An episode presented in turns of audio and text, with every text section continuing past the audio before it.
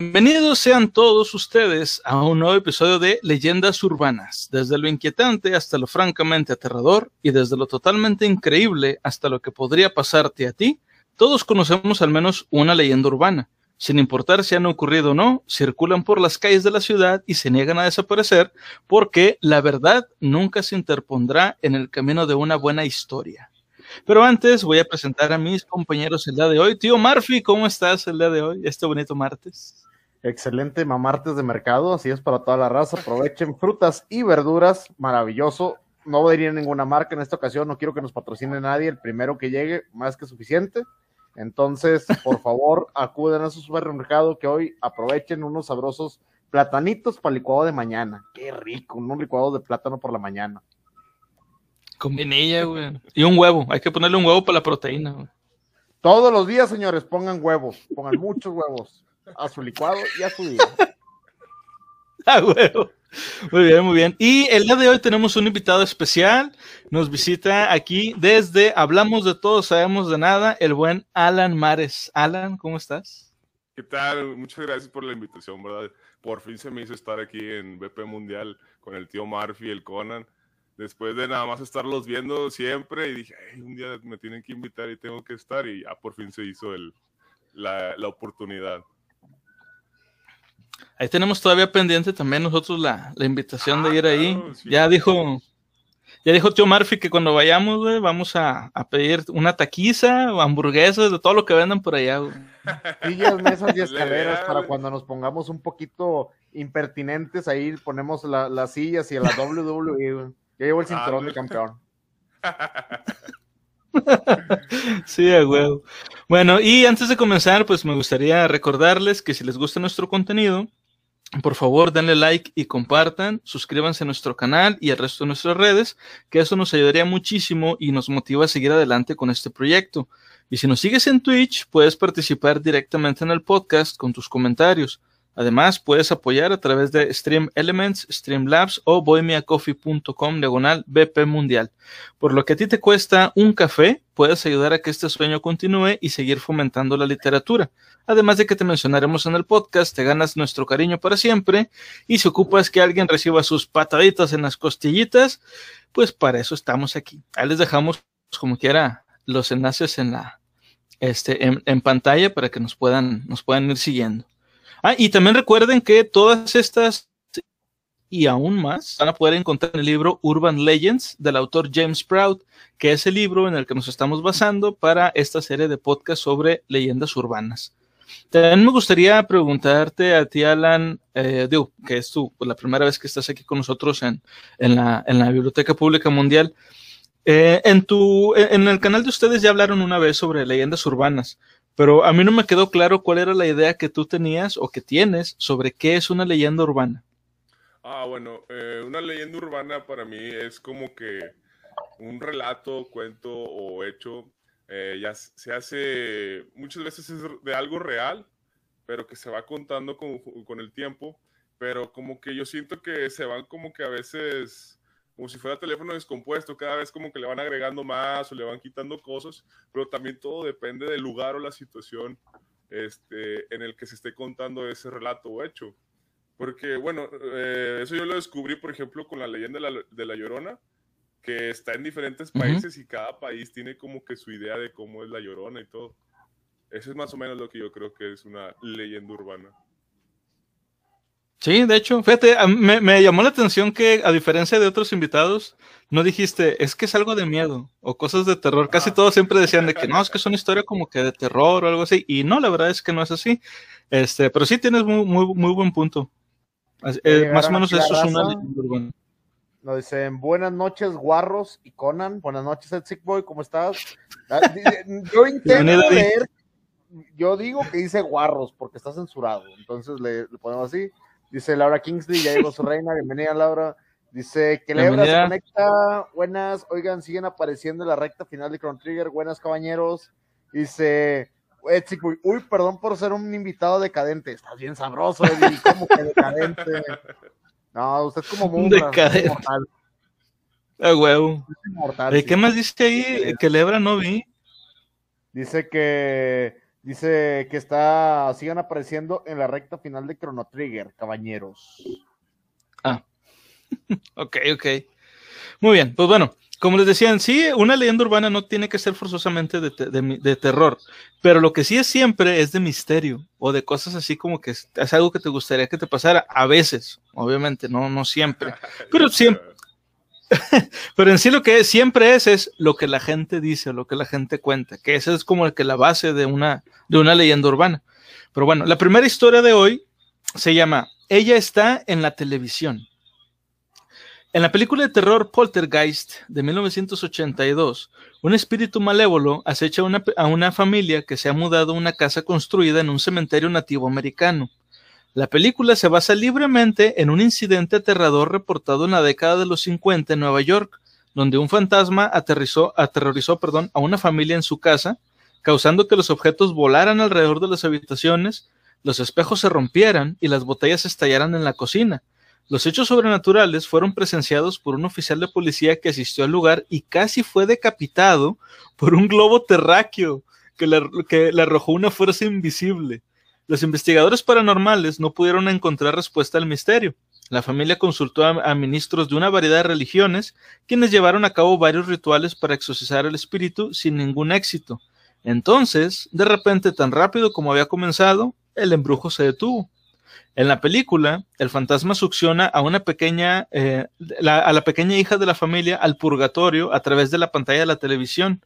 Pero si las historias contadas sobre lo que sucedió detrás de cámaras y sus muchas secuelas son solo la verdad a medias, entonces no fue la televisión lo que, lo, que estaba maldito.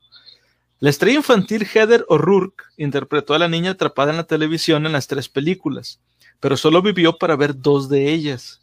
Estaba plagada de problemas de salud, sobrevivió a un ataque cardíaco después de un ataque de gripe, pero en febrero del 88 la niña de 12 años murió de una cirugía para solucionar un problema estomacal. El, autor, el actor, perdón, Luke Perryman, quien interpretó a Pugsley en la película, fue asesinado en 2009 en un brutal eh, asesinato con hacha en su casa en Texas. Julian Beck, quien interpretó a un predicador siniestro en Poltergeist 2, murió antes de que se estrenara la película. William Sampson, quien interpretó al chamán nativo americano en la película, no sobrevivió a un trasplante de corazón. El escritor de un libro que acompaña la película afirmó que su oficina fue alcanzada por un rayo y que los juegos de arcade, eh, maquinitas de su colección, comenzaron a jugar por sí solos. Poltergeist se rehizo en 2015 y no se sabe si las personas involucradas conocían el accidentado pasado de la franquicia. ¿Ya habían escuchado ustedes algo de todo esto que acabo de contar? Yo nunca lo había oído. No, yo tampoco, la verdad. ¿Sobre la película maldita, sobre la producción o en sí la, la trama de la película? No, lo, lo, que le pasó a la gente. Es que mira, yo conocía una parte de esto, pero no sabía exactamente qué le había ocurrido. Desde ¿qué te diré? Como desde los 90, güey, más o menos, yo recuerdo, este, ya se mencionaba mucho lo de que en la película Poltergeist hay una escena de la película en donde están excavando como para construir una, una piscina. Y eh, eh, casi al final de la película, eh, por cosas que pasan ahí, las personas, la familia de la, de la casa, cae al agujero que habían excavado ahí para hacer la piscina. Todavía no tenía nada, era puro lodo. Y estaba lloviendo y donde está la, gente así nadando ahí entre el agua, de repente aparecen cadáveres, güey. Y o sea, esqueletos. Y esos eran esqueletos reales. Pero nadie, ajá, pero nadie le dijo esto a, los actores. O sea, les dijeron que eran, eh, iba a haber esqueletos, pero ellos creían que eran de utilería. Y no, güey, si eran esqueletos de verdad. Entonces, supuestamente, por haber hecho esto, como les cayó como una especie de maldición. Este, y supe que la niña había muerto pero yo, yo recordaba que habían dicho que fue por eh, algo que tuvo que ver con esos esqueletos, o sea, como que se había infectado de algo. Pero esto de que cómo murió y lo del trasplante del corazón y eso, eso nunca lo había oído. Ahí tenemos, este, vamos a compartir un poquito de la información con el video que traíamos ahí preparado para que vean un poquito de los datos. La neta, la película de Poltergeist es una gran película, en, mi gusto personal. Ese, ese, cine, ese cine de terror muy clásico a pesar de que no es tan vieja, es un cine de terror como que no va tanto de la mano con los sobresaltos, sino que mentalmente te va preparando con toda el aura. Pero imagínate todos los, o sea, la actriz principal a los 12 años fallece. Ya con eso te das cuenta de que no alcanzó, o bueno, no alcanzó la edad adulta, y todas las demás personas relacionadas a la misma sufriendo unos infortunios, obviamente a ti te sugieren, vamos a hacer un remake y una secuela, no te la avientas. Ni de pedo. Ni de chiste. No, no. Oye, pero no, esa, esa- esa- esa- esa es una verdadera película maldita. No por Sí. el hecho de, de- del que la vea, sino una película maldita en el aspecto de cómo se generó, cómo se hizo. Y lo de los cadáveres reales sí lo había escuchado, no era una teoría, fue cierto. Sí, eso sí, o sea, yo sabía que era cierto. donados, ¿no? No sé. O sea, no, no sé por qué los usaron ni, ni nada. Bueno, ahí tú controlas las imágenes. Digo, no sé por qué los usaron ni nada, solo sé qué pasó. Este, no sé si los engañaron, como ya hemos visto en otra leyenda urbana de una película que estaban grabando con escenas de acción en, este, con armas y que creían que las armas eran de utilería y puro pedo, eran armas reales, que si hubieran disparado hubieran matado a gente, a los actores y todo eso. Y, y hay películas al revés, hay películas, no sé si conoces, digo, aquí Alan que está invitado, no sé si conozcas el nombre o la película Holocausto Caníbal. Sí, sí le conozco, pero no le he visto. Bueno, él sucedió un caso a la inversa. La película fue tan realista que tuvieron que traer raza para desmentirla. que- Ah, ya. Ya, ya, ya, ya, que, los llevaron a juicio, ¿no? Algo así. Porque los Al director. acusando de... Sí, al director. O sea, este tipo de situaciones de- donde las películas se salen un poquito de control y de contexto, tanto dentro de la película como fuera de ella, digo, como lo que vimos en el episodio pasado, te dan cuenta que sí hay una mística de todo eso. Y tú dijeras, pues bueno, a lo mejor es publicidad. Vato, no vas a andar matando a una niña de 12 años por publicidad. Ah, no. No, que. Está no, sí, ya es demasiado enfermo. ¿Y tú has visto esta película, Alan? Fíjate, yo las antiguas, sí les digo, a ver, el canal 6 siempre las pasaban, creo que la 1 era la que más pasaban. El canal 5, bueno, Ujú. que no sé qué, bueno, que creo que ya casi no pasan películas. Así como antes, pero ahí sí llegué a ver la 1. Después, eh, la 2 y la 3 no la vi, fue hasta que vi la del 2015, pero ya se me hizo como que estaba muy chafa, la neta, o sea, a nada co- comparado a como era la primera, yo nada más alcancé a ver la primera, no, no me gustó, ya Ujú. es, es como las típicas películas, no sé, que hay ahorita como de terror, que todos caen como que en lo mismo y traen como que la misma fórmula así muy comerciales y ya no como que aportan algo nuevo a la- al cine de terror. Pero no sabía que eso que acabas de mencionar, de lo que le pasó a la niña y los cadáveres, yo no sabía, no- no- ni estaba enterado de eso. ¿Ni, ni lo de los cadáveres? Digo, porque eso, No. eso es algo bien conocido, fue muy popular. No, Sí. pero no, ese sí no. La raza, ra- ra- contarle al realismo es como que, vato, póngales cuerpecillos ahí, ¿de dónde los sacar? Ustedes pónganlos. Ahorita- luego preguntamos. ¿Que, que hablo en chino, papi, o qué onda? Trae chino, cadáveres ¿qué? nomás. Hay cadáveres. Así como que, vato, ¿de dónde sacaste eso? ¿Qué? ¿Ustedes no tienen un dealer de cadáveres? No, No, güey. A huevo. Dice, dice, ahora- dice Laura Kingsley, ahora que la vea de nuevo con otra perspectiva. Fíjate que pasa mucho Sí. con eso cuando tú sabes un, un dato muy curioso o alguna situación de alguna película que tú hayas visto o que aprecies, la ves con ojos diferentes. Te cambia mucho la perspectiva porque estás más al pendiente de ciertas cuestiones que a lo mejor no habías notado. Fíjate, antes de continuar con, con, con lo de, con lo de Poltergeist, quería comentar una cosa. Ahorita que dijiste eso de cuando ves o escuchas eh, algún, algún medio de entretenimiento, pero ya con otros ojos, porque ya conoces un poco más de trasfondo o algo así. La canción de Total Eclipse of, of, of the, of the Heart, la canción, si la, eh, supongo que si la han oído. Este, no es que no me acuerdo cómo se llama la, la cantante ahorita, se me fue. Pero bueno, ¿No es de esa canción, No. No. Cindy Lauper. no, no, no, no me acuerdo cómo se llama. Búscala así igual si quieres de volada. Ya, Este, no me acuerdo cómo se llama la, la cantante. Pero bueno, esa canción, si le pones atención a la letra, no te das mucha cuenta, pero el, el autor Bonnie de la Tyler. canción dijo, Bonnie Tyler, ándale. Bueno, el Bonnie autor de la canción dijo que esa ca- canción hablaba de vampiros, güey. O sea, es un romance entre una mujer y un vampiro. Y luego ya, ya sabiendo eso, la vuelves a escuchar y la vas poniendo atención a la letra, como que hay, hay un chingo de cosas que encajan. Y tú, ah, chinga, sí es cierto, es un vampiro, qué pedo. Pero, digo, sí, ya, ya teniendo conociendo, conocimiento de, de trasfondo, güey. A mí la única canción que me causó eso, no sé si te gustan los Beatles, Alan. Sí. Bueno, hay una canción que se llama Lucy in the Sky with Diamonds. Ah, esa no la he escuchado. Bueno, Lucy in the Sky with Diamonds no es una canción tan conocida de los Beatles, pero es conocida después de la historia cuando decían que Lucy in the Sky with Diamonds por las siglas era LSD y daba referencia a la sustancia. Entonces, como que le quieres buscar el sentido Ah, a la sí. rola y le pones a escuchar de una manera diferente. Y la canción se con el Lucy in the Sky with Diamonds. Dice aquí, ya llegué, grito chilango. Guácala, no, no, no, no estás haciendo eso. Dice, le, le hace como Ludovico Ya llegué. Ya llegué. A ver, a ver, que se nos una alguien Ah, Yo también. Dice Laura Kingsley, LSD, bien psicodélica. bienvenida, Inana, bienvenida. Sí, está bien psycho la, la rolita. Pero bueno, lo otro que iba a decir de esta, de esta película, esta, esta película tiene otra leyenda urbana adicional, güey. Y es que dicen que esta película la dirigió Steven Spielberg. Si tú ves la película y la comparas con otras películas de Spielberg, o sea, lo de la fotografía, digo, mm, yo no soy muy, muy este, cinéfilo en ese sentido de, a ver, vamos a ver la fotografía, la composición de la escena, esas cosas. No, no, no, para nada. Pero hay, hay ciertos, ciertos directores, güey, que tienen un estilo muy, muy propio. Y luego, luego te das cuenta de que esta película es de tal director, esta es de tal otro. Sí. Y esta película, por ejemplo, si tú la ves, parece una película de Spielberg. Y se siente como una película de Spielberg. Pero dicen que no, no pudo haber sido él, porque cuando estaba haciéndose esta película, al mismo tiempo Spielberg estaba haciendo la película de E.T.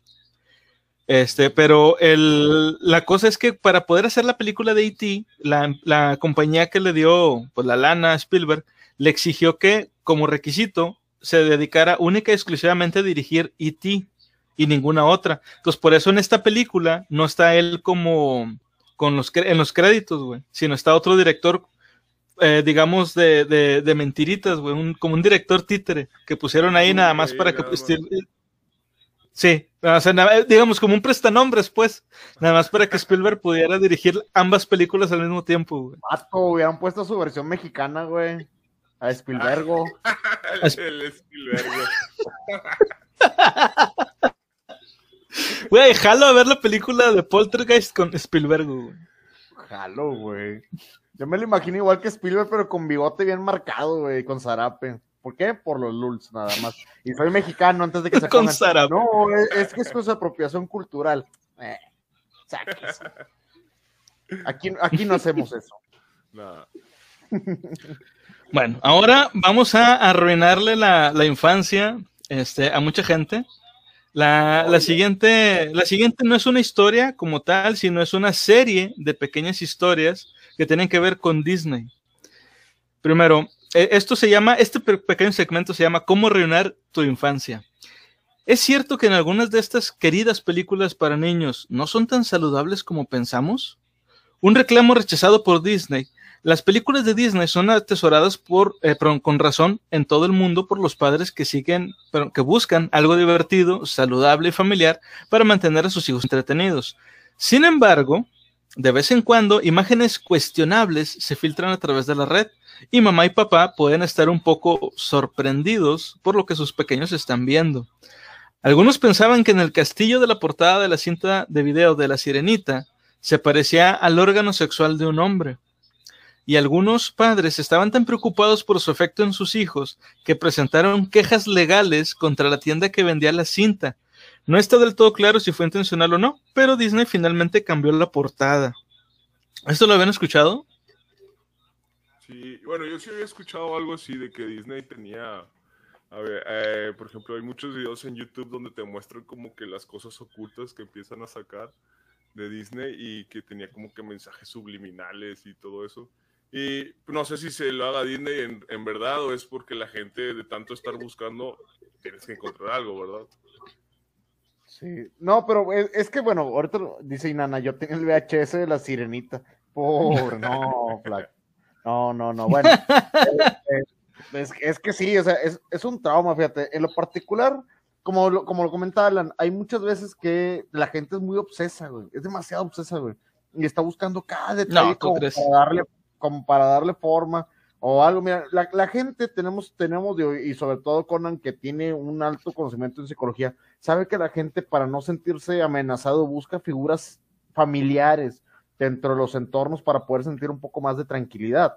Digo, la primera persona que vio y dijo, esto es un pito, yo creo que tenía algo más en la cabeza. Dijo, tranquilamente, yo me siento amenazado por la sirenita, pero estoy viendo un falo ahí, que es algo familiar para mí, me siento más tranquilo y lo identificó en la portada. Sí, de hecho. tranquilamente, dice, dice, por eso digo puras mamadas, es culpa de Disney. te creo. ¿Qué pedo? ¿Tú qué opinas, Alan? ¿Ahí había un, un, nepe o no había un nepe ahí? Es lo que ahorita este, cuando estaba haciendo, estaba tratando de encontrarlo, pero pues yo no veo ni uno ahí, nada de eso. Es, no, no lo encuentro, no sé qué, qué traía en la mente esa vez la persona que lo vio. O no sé si sí está, pero. andaba viendo, yo creo que andaba viendo Austin Powers y vio un Gold Member. y ahí se le quedó clavado. Pues mira, si cada quien ve lo que. Está lustroso. Pero, mira, te voy a decir una cosa. A ver, a ver. De, entrada, tú, tú, no ves eso. O sea, quiero decir, la imagen puede que esté ahí. Sí, estamos de acuerdo en eso. Puede que esté ahí. Pero no va a ser lo primero en lo que te vas a fijar, güey, sacas. O sea, aparte de que se ve de un tamaño bastante, bastante pequeño, tienes que estar buscando eso a huevo, güey, para poderlo, para poderlo ver. Es como, nunca te ha tocado, nunca te ha pasado que estás viendo, por ejemplo, no sé, una pared o un cristal y pareciera que está todo cristalino o la pared está toda inmaculada y de repente ves una manchita y a partir de ahí ya no puedes dejar de verla. Sí, ah, es algo parecido aquí bueno, por eso no quiero encontrar el, miembro masculino, porque si no ya siempre lo voy a estar viendo y es como que cuando volteas ya no, de que ahí está, ahí está. Yo, lo que estoy viendo ahorita en la portada es Ariel, que le está preguntando al príncipe Eric que si trae chicles, güey. el paquetote. Ah, le dice, ¿trae chicles? No, y ese paquetote. Uh, dice, comenta Oye, ¿tú crees? Lustroso, hasta tiene brillitos y todo, era mágico. Ah, el chat ya se puso medio agreso, aguas. era mágico. Oye, ¿tú crees, tú crees que eh, de esta leyenda urbana, digo, me voy a ir a lo mejor una referencia muy, muy atrás, pero crees que de esta leyenda urbana haya surgido el chiste que aparece en, la serie del de, Príncipe del Rap? Cuando este, eh, cuando Will va a la escuela, ya ves que era un colegio acá super mamón, super nice, y que un güey que se, se apidaba Kellogg, que le dice, mis papás creían que La Sirenita era una película porno. yeah. Muy buena, oye, muy bien. Está, está buena la referencia, ¿eh? Sabrosa. Entonces ya lo habían encontrado desde hace un chingo ese. Ah, ya lo sabían. Yo para mí era un inside joke, que era como que los mendigos de Disney, así como que, de que, eh, vato, ya entregaron la portada, y sí pasó.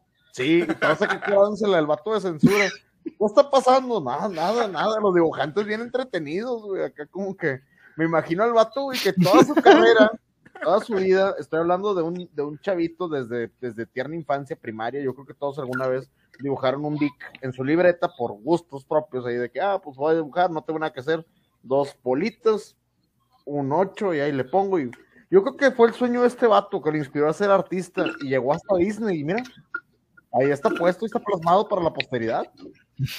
Es mi momento, el vato. Es mi momento. bueno, vamos a lo siguiente. Bueno, me recordó una película, no sé si es la de Super Cool o alguna otra. Es Super Cool. Es correcto. El, el, eh, uno tenía como que un poder para dibujar, pero todo lo tenía que dibujar a base de penes y miembros masculinos, y, pero los dibujaba así como que en obras de arte y todo. Sí, es el super cool, ¿no? Sí, es super cool. Es el super cool. este. Ah, ¿Cómo se llama este gordito? Bueno, Jonah Hill. Sí, Jonah Hill.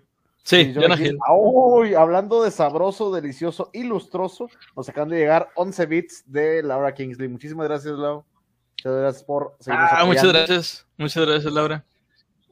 Ah, nos comenta aquí Nana Vare, como el arquitecto de cómo conocí a tu madre. Muy bueno, es para la serie Home Major Mother. Y el actor que lo interpreta es Brian Cranston. Brian Cranston interpreta ah, un arquitecto. Y él, sus modelos son a base de Dix también. Ah, cierto, se me había olvidado también. Ya te acordaste, por eso perdió él pierde, spoiler, alerta de spoiler para todos aquellos que no han visto cómo conoce tu madre. Eh, él, el arquitecto principal de la serie, que se llama Ted, le gana un proyecto porque literalmente este tipo puso un dick, le puso arbustitos como si fuera bello, o sea, hizo todo, o sea, y el vato no se daba cuenta que era un palo. Y cuando lo vieron los, inversionistas dijeron, ¿qué pito es esto? Y pues sí, era un pito. Vaya, vaya. Sí, y, fue, eh, y es Brian buenísimo, buenísimo ahí. Más cómico que, que serio. Lo, voy a buscar, porque de hecho, Ah, sí, sí. Ay, güey, este, ¿cómo se ve en, en, en, Malcolm? el vato es, es todo, todo chistoso.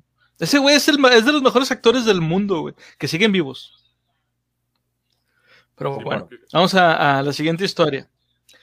La siguiente historia es, en Aladdin hay una escena con Yasmín y su tigre en el que la estrella supuestamente les dice a los adolescentes que se desnuden, o sea, Aladdin les dice a los adolescentes que se desnuden, aparentemente diciendo, esto está en inglés, dice, Good teenagers, take off your clothes, que en español significa los buenos adolescentes se quitan la ropa, aunque la línea oficial es, Come on, good kitty, take off and go, que en español significa algo así como, vamos, buen gatito, lárgate de aquí. No suena así en la película, y la fuente de confusión es un misterio. ¿Ustedes sabían esto de, de, de Aladdin? ¿O habían escuchado algún rumor por ahí de Aladdin? yo no, de Aladdin no. Bueno, les, voy, les voy a develar un secreto. Esto va para la posteridad. ¿Han escuchado la canción de Sopa de Caracol? Sí. Yo creo que todos aquí en México por lo menos la escuchan de las fiestas antiguas, que hay una parte donde empieza a cantar, no sé si se acuerdan que ahí va un corito que dice Guatamericonsu. No sé si se acuerdan ahí de el corillo. Sí, nunca supe qué decía, nada más guachubacheaba. Bueno, no, ni estos vatos tampoco sabían qué decía. La lírica oficial está en inglés. ¿En serio? Y dice, What a very good soup. Ah, por eso sopa de caracol. ¡Oh! ¡Qué pedo! Blow your mind, vato. Pero bueno, aquí tenemos que si el director o el escritor de la original, lo que hayan dicho, hayan comentado o lo que se entienda, vale madre. Pero sí. Eh, me acaba de pasar lo que mencionaron hace rato, de cuando te dicen algo de una canción y la vuelves a escuchar, ya no la voy a escuchar igual la, sopa de caracol desde este momento. Sí, vas a ver. Nos comenta Laura Kingsley, el mejor actor cómico, Leslie Nielsen. Leslie Nielsen, The Naked Gun, oh, muy buenas películas, buenísimas. aquí se conocieron como ¿Y dónde, ¿Y la de ¿Dónde está el piloto? ¿Dónde está el piloto? La de ¿Y dónde está el padrino? Una parodia malísima al padrino, pero pues ahí andaba entre su... ¿Y dónde está el exorcista, güey? ¿Y dónde está el ah, exorcista? Esa película está con madre. Leslie Nielsen, una Cuando se sube a un carrito, a un, carrito con, con, el Papa, con el Papa Juan Pablo II, güey, y con un rabino y no sé quién más, y van persiguiendo a, a Satanás en el carrito, un carrito como de golf. es la mamada. Rosy Mars nos saluda, bienvenido, bienvenida. Eh, nos acaba de regalar un follow. Ah, gracias este, por el follow. Pásate, tómate tu foto para la biblioteca, dos libros por semana, no más. Sí, vamos a ver. ¿Dónde está cuando el policía va a donar espermas? Dice Laura Kingsley. Esa parte no me acuerdo. Yo me acuerdo oh, del piloto cuando tienen que inflar el piloto inflable. el piloto automático. Sí, el piloto automático que es un inflable. No sé si te acuerdas esa escena, está malísima, pero malísima. De Naked. Y cuando viajan hacia la velocidad de la luz también en el, en el avión. bueno, nos vemos un poquito de Aladino, pero fíjate, e, esa escena yo la he visto por la, el comentario, sí lo he escuchado anteriormente, y sí, no se entiende qué dice. Te soy muy sincero, no se entiende correctamente qué dice. Sí, cierto, no se entiende. acabo de ver hace poco. Es bien curioso, pero sí. Yo nada más la vi en español. Ah, perdón, ¿qué? No, es que el, chiste de este rollo es que en inglés suena algo totalmente diferente o no tiene ningún sentido. No sé si les ha pasado que han, puesto audios o grabaciones donde dicen una palabra y la repiten tantas veces que si se preguntan que se dice esto o esto o esto. Yo creo que sea una mala interpretación por alguna calidad de audio. En lo particular, yo lo creo así. Sí, es lo más, es lo más probable. Aunque hay una, hay otra historia, o sea, eh, de hecho aquí no viene este, una leyenda urbana, pero esa es de España, en donde ocurre algo similar. Hay una película, eh, perdón, está en la película este de, de Hércules, en la versión de español, eh, español de España, hay una escena donde Hércules este, trae como, trae a, Scar, ya ves que trae así como que un, un león encima, y lo están pintando. Y en eso llegan unas chicas que son como que puras fans, y se ve que este, llegan y sí empiezan a como que echárselo encima a, a, a Hércules, y se entiende que una dice, le quiero follar. Pero no dice eso, simplemente eso es lo que se entiende porque pues está todo, todo el griterío, están todos hablando al mismo tiempo y se escucha que, o sea, eso es lo que se entiende. Yo creo que aquí pasa algo parecido.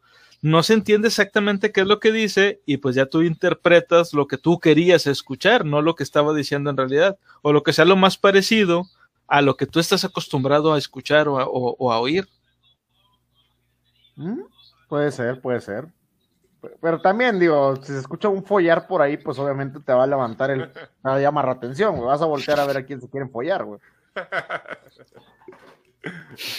sí, de hecho.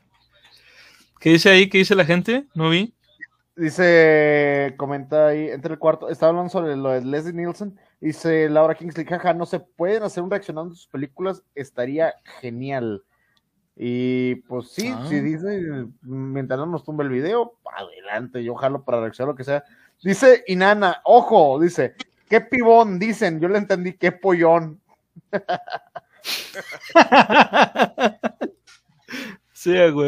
Bueno, la siguiente historia es, la leyenda dice que quien engañó a Robbie, eh, que perdón, que en la película, quien engañó a Roger Rabbit los animadores incluyeron cuadros donde se pueden ver las partes privadas de Jessica Rabbit cuando es arrojada desde un automóvil. No atrajo una atención más amplia hasta que se lanzó la película en video y la gente pudo mirar de cerca la película. O sea, ya que la pudieron ver en video, le podían poner pausa a ciertas escenas y ahí es en donde se ve que este, Jessica Rabbit en un, en un cuadro este, donde va como, va como girando, saliendo, sale despedida del auto y ella va como girando y en una de esas escenas tiene las piernas abiertas y se puede ver. ¿Sí habían oído esto? Eso lo hicieron a propósito, eso fue a propósito, totalmente, güey. Esos animadores sí, son, huevo, unos loquillos, son unos loquillos, güey. Sí, porque quién va a dejar como que esa escena así en un cuadro, en un frame, es como por ejemplo eh, lo que mencionamos hace rato del, de Disney con el, con el miembro masculino es igual aquí, a ver si pasa, a ver si se dan cuenta o algo así. y, si, estamos de acuerdo en que a lo mejor lo del castillo pudo haber sido accidental. Vamos a darle el, beneficio de la duda al, portadista.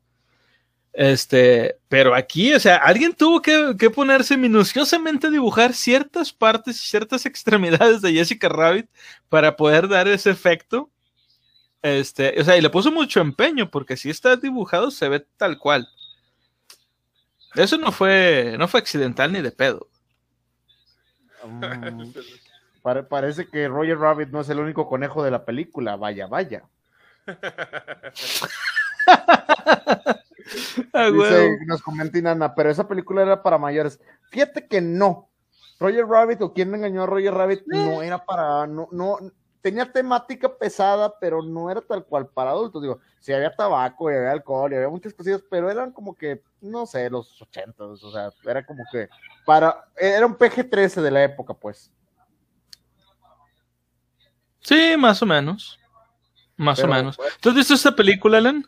Sí, de hecho ahorita me estaba acordando, hay otra también que es parecida que entremezclan dibujos animados y... Mundo Cool. Ah, ándale, sí, exacto, es el Mundo Cool. En esa no sé cómo ahorita estaba pensando cómo se llamaba. Pero sí, no, eso que acaban de mencionar no, no, no sabían. Hay, hay varias de la época, de hecho. Hay unas que están pésimas. La película, una muy conocida que es la de Dibu. No sé si se acuerdan. Malísima, que una familia adopta un dibujo animado. Pésima. La, que se parece a Chucky. El cosillo ese. Está la de no, he visto. Monkey Bones. Con esta. ¿Cómo se llama? Guppy Wolver con Brendan Fraser. Sí, y pues esta, esto lo que más llega, hay un momento icónico donde se conocen Box Bunny y Mickey Mouse en esta película. La engañó Güey, lo mejor de la película es la pelea entre Donald y el pato Lucas, güey, cuando están tocando el piano a ver quién toca mejor. También ahí en esa película hay una escena, ah, bueno, precisamente cuando están peleando Lucas y, y- y Donald, pareciera, pareciera que Donald dice, este, le dice la palabra con N a Lucas. O sea, la palabra que no se puede decir en Estados Unidos refiriéndose a, la- a los afroamericanos, pareciera que Donald se lo dice. Qué cabrón. Oye, qué loco. Esa película está, digo, lo particular, ese Mundo Cool, Mundo Cool está loquísima. Digo, sobre todo los, las personas que le invirtieron a esa película son gente que tiene mucho tiempo en el abolengo de la, de la animación. ¿De la animación? Vimos, vimos unos datos curiosos ahí. Había gente que participó en el proyecto de- del gato Fritz, no sé si lo ubican, que es una película totalmente de Sí. animación de los años 70, pesadísima. Y la gente que participó en ellos, pues tiene como que ese tipo de referencias. Ahora, Mundo Cool no era, esa sí no era para niños, pero para nada. Se basaba demasiado en las drogas y en, y, en- y en- y en relaciones y cosas un poquito más pesadas. ¿Quién engañó a Rory Rabbit? Yo lo veo como que más, no familiar, pero sí picarona, medio picarona. Eh, más o menos, más o menos. Sí. Y le dice Laura, dice, jajaja, sí, es lo mejor de la vida. Ya ves, güey, sí está, está de acuerdo conmigo en lo de Donald, güey. Donald y el pato Lucas, güey. Se me hace que tengo que volver a ver tengo que verlo película. otra vez. Sí, échatela, la, la verdad, yo te diría que vale No. mucho, mucho la pena. Le voy a dar cuadro por cuadro en ciertas partes a ver qué. Ah, pillín, pilluelo, Pillín. Sí. Bueno, vamos a la siguiente, la siguiente leyenda es, en la década de los 90, Disney retiró millones de copias de la película de la década de 1970, Los Rescatadores, en la que dos ratones emprenden una aventura para salvar a una niña atrapada por un villano. Después de que se descubriera que un fotograma de la película animada presentaba una fotografía real de una mujer desnuda, se insertó a modo de broma durante la postproducción del estreno original en, en- en cines, ya que no se podía ver cuando la película se veía a velocidad normal. Pero se olvidaron de quitarlo cuando se grabó la película para video casero. Y el, solitario fotograma ofensivo se puede ver usando el botón de pausa. O sea, igual que con la de, con lo de Jessica Rabbit, es un solo cuadro en donde se alcanza a ver la imagen, pero se ve. O sea, si le pones pausa y si sabes dónde buscar, lo vas a encontrar. Yo me pregunto, la gente que encuentra estas cosas cuando no son del medio, o sea, cuando no tienes ningún contacto con animadores ni nada, y tú de repente lo encuentras, ¿qué es lo que estabas buscando? O sea, ¿cómo, cómo diste con eso? Vato, yo me imagino como, ¿has visto el cosplay de World of Warcraft? Del vato que es así. Con, o el vato que es coleccionista de las chicas superpoderosas. Ah, sí. That's it, güey. Sí, sí, sí.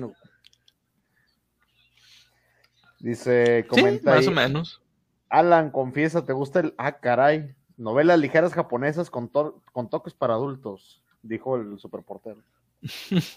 No puedo, no puedo El, decir el esa anime palabra. H. El- eh, sí, eso no se dice aquí. Oye, no. Pero sí, eso de los fotogramas sí lo había visto en Bernardo y Bianca. Ahora, yo vuelvo a lo mismo. ¿Qué fregados están haciendo los animadores para estar poniendo esas cosas? Se divierten, el chiste está chido. Pero qué necesidad y qué necedad. Son los 70, güey. Todo se valía. yo digo. No, no, vato, no. Ahora, No, no ¿sabes cómo me enteré no yo de esto? ¿Cómo? Yo me enteré de esta, de este fotograma en las noticias, güey. Cuando sacaron la película nueva de Bernardo y Bianca, que se llama Bernardo y Bianca en Cangurolandia. En Ajá. las noticias estaban mencionando la de la película y ahí salió esto de que eh, esta película había sido muy polémica, entre comillas, por ese fotograma, güey. Porque en las noticias lo decían. O sea, así, así fue como yo me enteré de esto. Dice Inana, yo también tenía ese VHS, lo veía de niña, no es como que afecte la peli, quién sabe si a mí.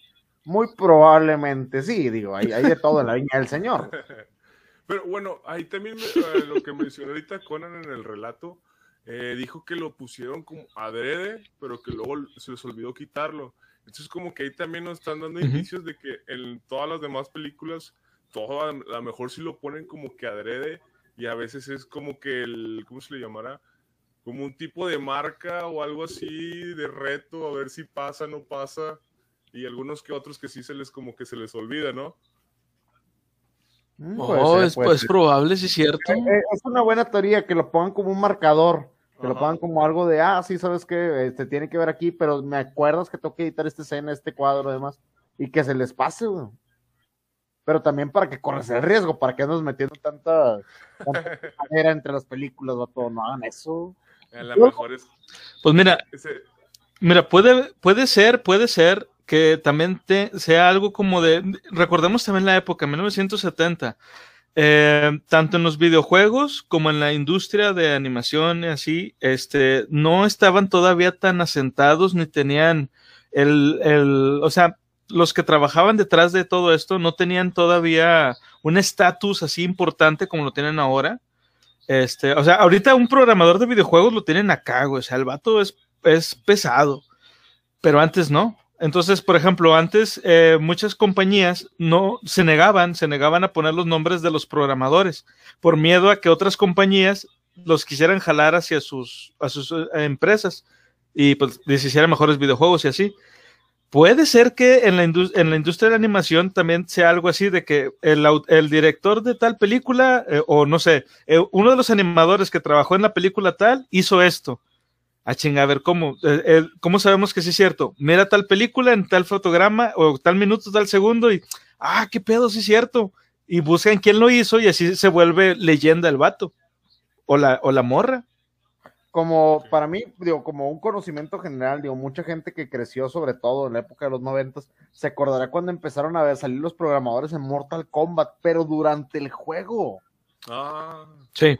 Eso, eso lo hacían con, con la compañía de Midway antes de que se, no sé si todavía esté producida por Midway, pero en ese tiempo me acuerdo que ellos salían, las jetas de los programadores literalmente, tenían unos gritos muy, muy agudos. Sí, y el vato de toste. Ándale ese. ese güey también porque estaba hablando de eso de, lo, de, las marcas, a lo mejor nos estamos yendo así muy, muy en teorías así medio conspiranoicas y todo y tratando de encontrar algo que no es y fue simplemente que eh, te reto que no pones eso y así algo tan sencillo. Sí, sí. También. A, a final de cuentas somos humanos y tenemos la tendencia a ser estúpidos por el, por el simple hecho de ser humanos. Quizá, quizá como dijo Doctor Strange, güey, alguien invocó ese, ese sencillo, pero, pero, ¿cómo era? Este, pero poderoso hechizo del culo si no. Culo si no. Ah, bueno, es, es, sencillo, pero infalible. Pero infalible.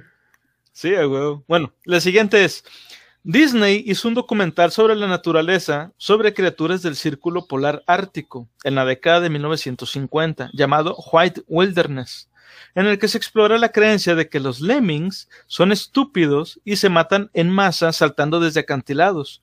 Como estas criaturas en realidad no se suicidan cuando migran, ese es realmente un mito, el equipo de filmación tuvo que improvisar. Volaron una colonia de lemmings a través de Canadá y los colocaron en el borde de un acantilado esperando a que saltaran. Cuando los animales no cooperaron, los cineastas los empujaron para que pudieran obtener las imágenes que necesitaban y la voz en off, o sea, el narrador, explicaba que confundieron el mar con un lago porque podían nadar. Eh, perdón, por el que podían nadar. Sin embargo, eso no les impidió ganar un Oscar por la película. O sea, mataron animalitos y todavía les dieron un Oscar, güey. ¿Habían oído esto? Eso no, yo nunca lo había escuchado, güey, la verdad. Y, no. Les, les, fue al revés, como los de Holocausto Caníbal, por así decirlo, pero ellos sí mataron animales. Sí, ándale. algo, algo así. Eso no es de Dios, güey. Oye, es que la neta, güey, o sea, son animales, son lemmings, güey, son... Estas madres, güey, llegan aquí a la tierra, no tienen, no, no cazan nada, no ponen nada, güey, no aportan nada, están para que los amemos, güey. Y a estos pinches vatos agarrándolos de los riscos, no se pasan de reto, güey. Bueno, ¿y saben que hay una referencia sobre esta historia en la película Los pingüinos de Madagascar? Ah. No. En la película hay una escena donde están los pingüinos, o sea, los de Madagascar que todos conocemos, pero todavía son, son polluelos. y están parados como en un risco y están unos güeyes que están, son los de, supuestamente que son los de los documentales, los documentalistas, y están de que, y aquí los pequeños pingüinos están en peligro porque se los va a comer una foca y no sé qué, y están los pingüinos, ¿qué? Y en eso el güey le, voltea la cámara y le hace, y un güey los avienta para que este, una foca los ataque. O sea, es una referencia a esto mismo que hicieron aquí los de Disney. Pinche, eso no, es, eso no es de Dios, la neta. No, Vatos, a ver, raza, aquí en la BP no maltratamos animales. Ningún animal ha sufrido hasta el momento en ninguna de las grabaciones de podcast, videos o hemerotecas y no sufrirá. Aquí estamos en contra del maltrato animal. Podemos maltratarlos a todos, a todos y cada uno de ustedes antes de lastimar un perrito. He dicho. Aquí no hacemos nada de eso, señores. ok. es que sí, es que sí, es que se da coraje de verlos, viejo. Me, me da coraje por. Sí, se mamaron. se lo bañaron.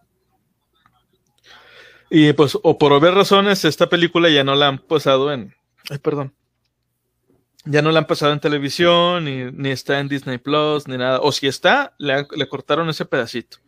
Entonces, a ver, a ver en qué momento cancelan a Disney por haber hecho esto. Ahora que andan tan, tan pro de la cultura de la cancelación y todo eso, a ver si hacen algo al respecto. Pero bueno, eh, la siguiente historia es, ya no estamos en Kansas. La próxima vez que veas la vieja película de El Mago de Oz de 1939, ten cuidado con alguien espeluznante en el fondo cuando Dorothy baila por el camino de ladrillos amarillos con el espantapájaros y el hombre de hojalata. Se dice que uno de los enanos contratados para interpretar a un Munchkin en la película se volvió loco durante el rodaje después de que una de las actrices rechazara sus insinuaciones y se ahorcó en el set. Si miras de cerca, aparentemente puedes verlo colgado de un árbol en la parte posterior de la imagen. También hay otra rareza eh, conocida sobre la película. Esta es que si tocas el álbum de Pink Floyd, The Dark Side of the Moon, junto con la película, la música se sincroniza con la película de forma espeluznante. Cuando el espantapájaros, que requiere un cerebro, baila, por el camino de ladrillos amarillos, suena la canción Brain Damage, con la letra Mantén a los locos en el camino. La letra Cierra las puertas y tira las llaves de la canción Breathe se puede escuchar mientras la película muestra la, eh, la parte del castillo en la que Dorothy está encerrada. Además, durante la misma canción de Pink Floyd, cuando el hombre de Ojalata canta If I Only Had a Heart, o sea, si tan solo tuviera un corazón, el ritmo de la música rock suena como los latidos de un corazón humano. ¿Esta la habían escuchado? ¿La había escuchado tú, Alan? De esto de Pink Floyd y Mago de Oz. Sí. Y de hecho la otra vez estaba investigando porque quería hacer ese como que lo que dice va de poner el, el disco, creo que es como al al segundo tres, algo así de la película. Cuando sale el, el tercer, este, cuando sale el león rugido, de león. Ah, el, el, tercer rugido del león, ahí es el play. Sí, ¿Ya, ya, ¿ustedes ya lo hicieron eso? Sí. ¿Y, sí. La, sí, sí, fue la onda, güey, te lo juro, fue la onda, es un viaje, te lo digo en buena manera.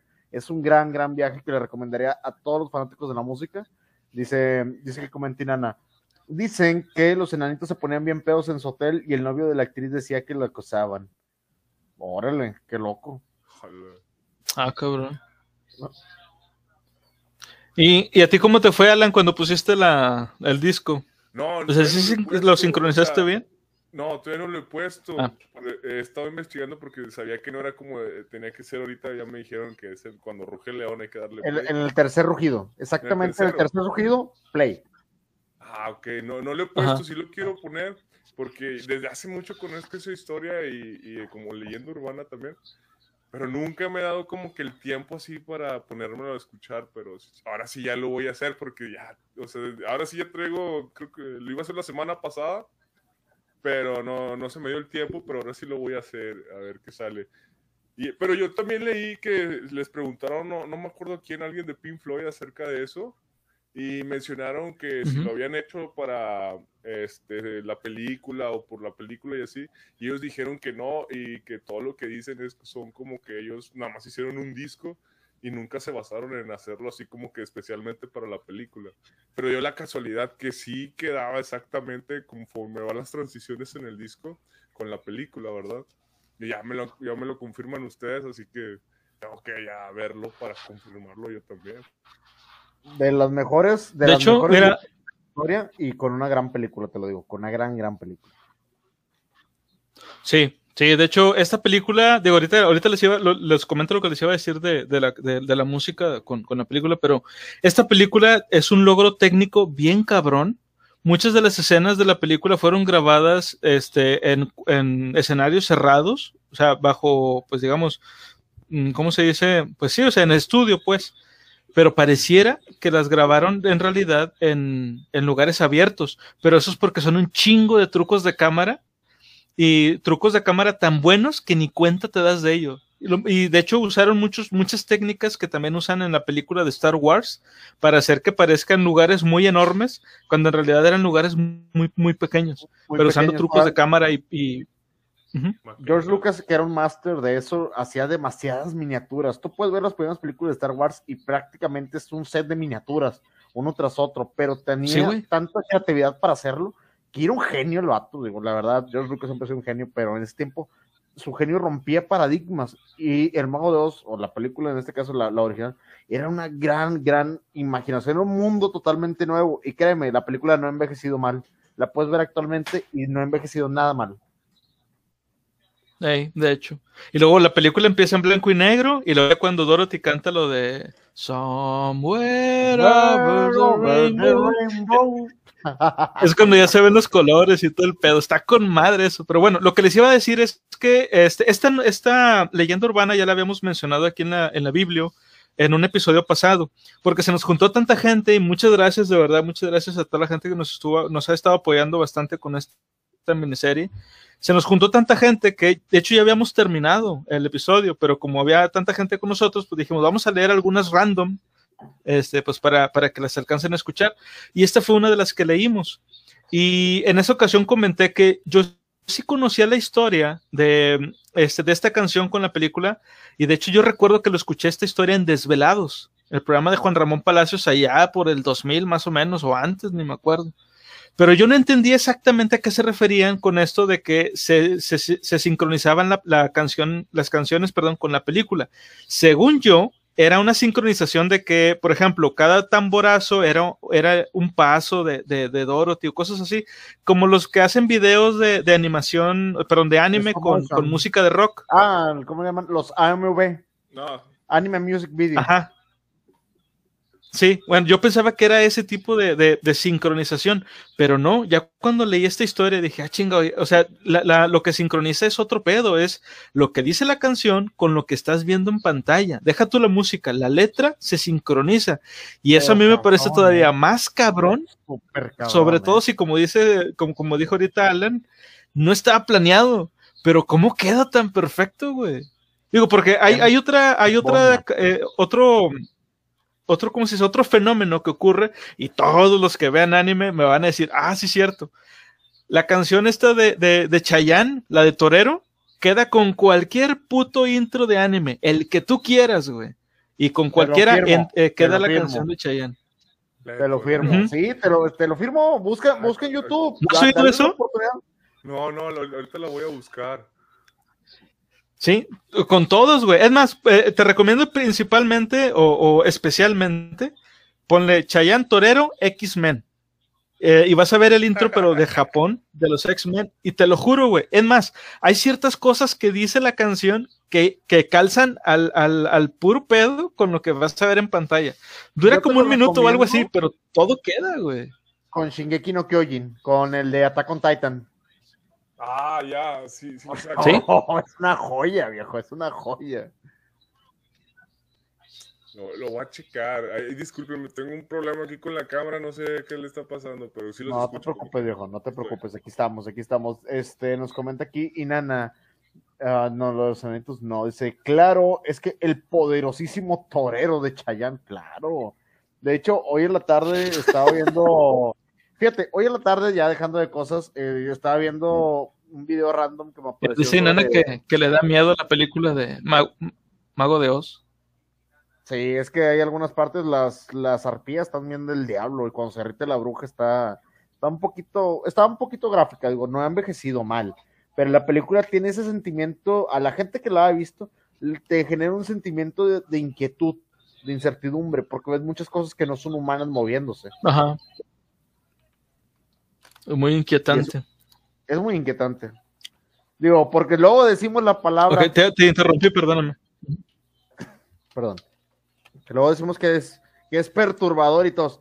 Ay, estos son fan de Dross. No, señores, sí, o sea, queremos mucho a Dross, un saludo a Dross, pero ya, ya patentó la palabra, ya se la dejamos a él, que sea de él. Viene en el diccionario, viene en la gente, entonces vamos a decir inquietante, por favor. Hay suficientes palabras en el español para todos. Dice Inana, la bruja se quemó. La siguiente historia es.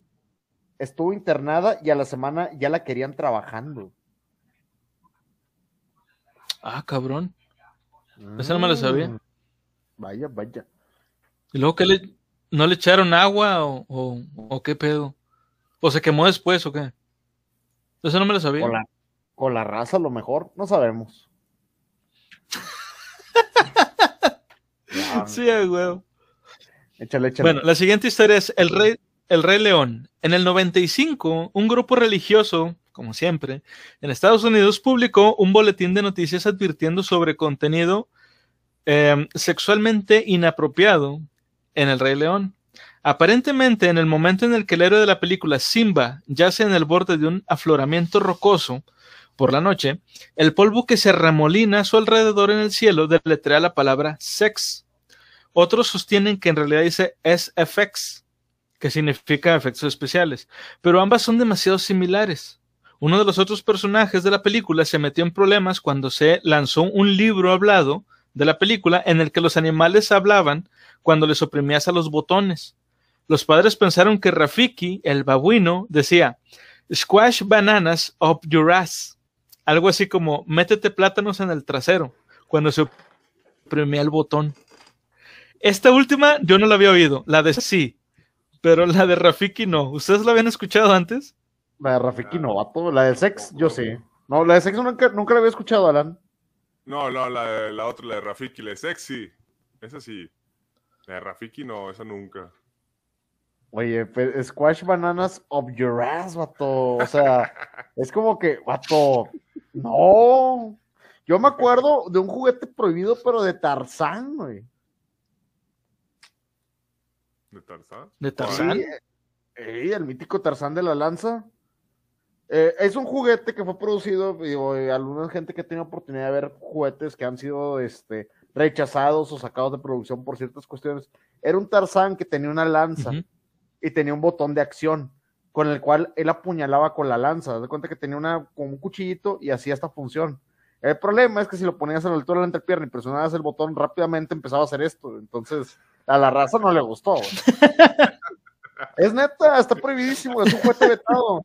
De hecho, sale en Killer Pollo en la isla de, lo, de las, ¿cómo se llama? De los juguetes prohibidos, sale ese Tarzán con, con la empuñadura, pues, a, a, filo. ¿A qué pedo? Sí, va todo. Pero es como, es que ah, no sé, no sé, francamente yo no sé qué le pasa este, por la mente a la gente que hace los juguetes. Según ellos son juguetes divertidos y cosas así, pero e, esto de, de, hacer algo que pareciera inapropiado sexualmente, de entrada está en la cabeza de los padres. A los niños ni por aquí les pasa.